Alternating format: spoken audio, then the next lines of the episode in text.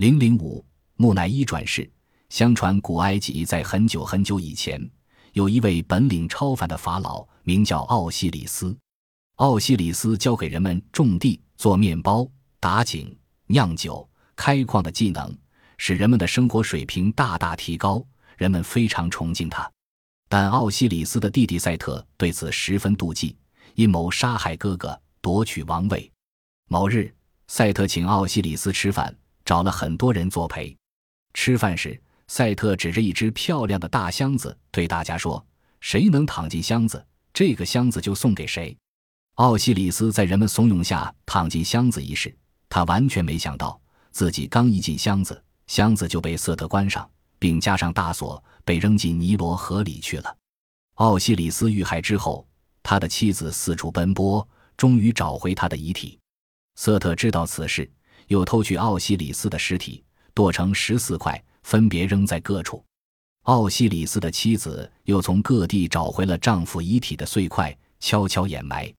后来，奥西里斯的孩子长大成人，打败了赛特，为父亲报了仇，又把父亲的碎尸从各地挖出来，拼凑在一起，做成我们今天所见到的木乃伊。奥西里斯的遭遇感动了神，后来在神灵的帮助下，奥西里斯复活了。不过，他虽复活，但不能重返人世。而是留在阴间，做了阴间的法老，专门审判、惩处坏人，保护好人。这个传说的内容，无非是为了表达惩恶扬善的主题，只是个神话而已。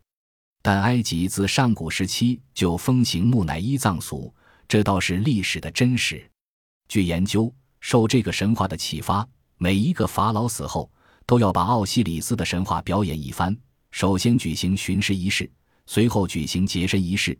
把死者遗体解剖开，把内脏和脑髓取出，然后将其浸入一种防腐液中，除掉油脂，泡掉表皮。等七十天之后，再把尸体取出晾干，将各种香料填人体腔，外面涂上树胶，以防止尸体与空气接触。最后用布将尸体一层层裹扎起来，这样一具经久不腐的木乃伊就做成了。遗体安放之前。还要举行神秘而隆重的念咒仪式，为木乃伊开眼开鼻，把食物塞进他的嘴里。据说这样他就能像活人一样呼吸、说话和吃饭了。最后举行安葬仪式，把木乃伊装入石棺，送入他永久的居住地金字塔里。如此处理尸体，未免显得过于残酷。如果不是认为这样可以防止尸体腐烂，待神灵降临之际。能够换回死者灵魂与肉体的复活，古埃及人绝不会干这种蠢事的。世界上许多民族都懂得尸体防腐术，这正是基于他们深信灵魂可以复活。那么，谁来使他们的遗体复苏呢？答案只有一个：神灵。然而，又是谁赋予他们这种超度死亡的转世观念？是古代某位法老突发奇想、心血来潮的偶然想象？还是他们之中某位法老亲眼目睹神灵唤醒过某位死者，而由此得到启发。远古的事情的确难以料之，但在科技发达的今天，保存尸体和唤醒生命不仅显得那么平常，而且所拥有可行的手段又是那么的多。低温冷冻可以保持生命的鲜活，并使之暂时进入一种休眠。细胞组织不仅可能复制生命，甚至还能源源生产。低温冷冻人体生命正在成为现实。美国、前苏联均已成功的冷冻并复苏了狗、鱼等生命。今天，细胞组培技术不仅成功运用在农林业和畜牧业上，给人类社会带来巨大的物质效益，而且在古生物和人体方面的试验也日益接近突破的边界。因此，当1963年美国俄克拉荷马大学的生物学家郑重宣布。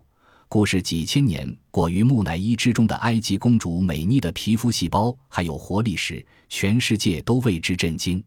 这也就是说，运用现有的细胞组培技术，我们可以在不久的某天唤醒美妮公主。因此看来，埃及法老们相信转世再生绝非荒诞不经的想法，只是我们对他们太缺乏了解。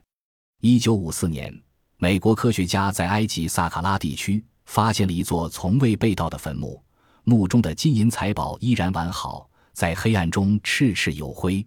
当科尼姆教授带领考古人员正式撬开滑动的但不可拆卸的石棺盖时，他们惊讶地发现棺内空无一物。难道木乃伊长了翅膀飞起来了吗？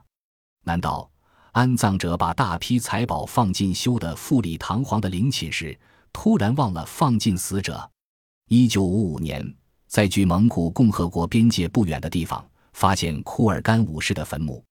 人们大为惊叹地发现，整个墓室堆满了常年不化的冰块，墓中所有的随葬物品均保持着完好状态。一对全身赤裸的男女安眠于冰块之中，宛似活人。在美洲安第斯山脉有冰坟，在西伯利亚有冰川坟，在北非和南非均发现过木乃伊。这些冰坟主人的身旁放有珍宝和供来时所需的一切物品。所有这些坟墓都设计的精美异常，牢固难破，历千年风雨依然坚如磐石。不是把转世再生的希望寄托于神灵的帮助的民族，是不会如此认真的保存尸体的。那么，神灵又是谁呢？本集播放完毕，感谢您的收听，喜欢请订阅加关注，主页有更多精彩内容。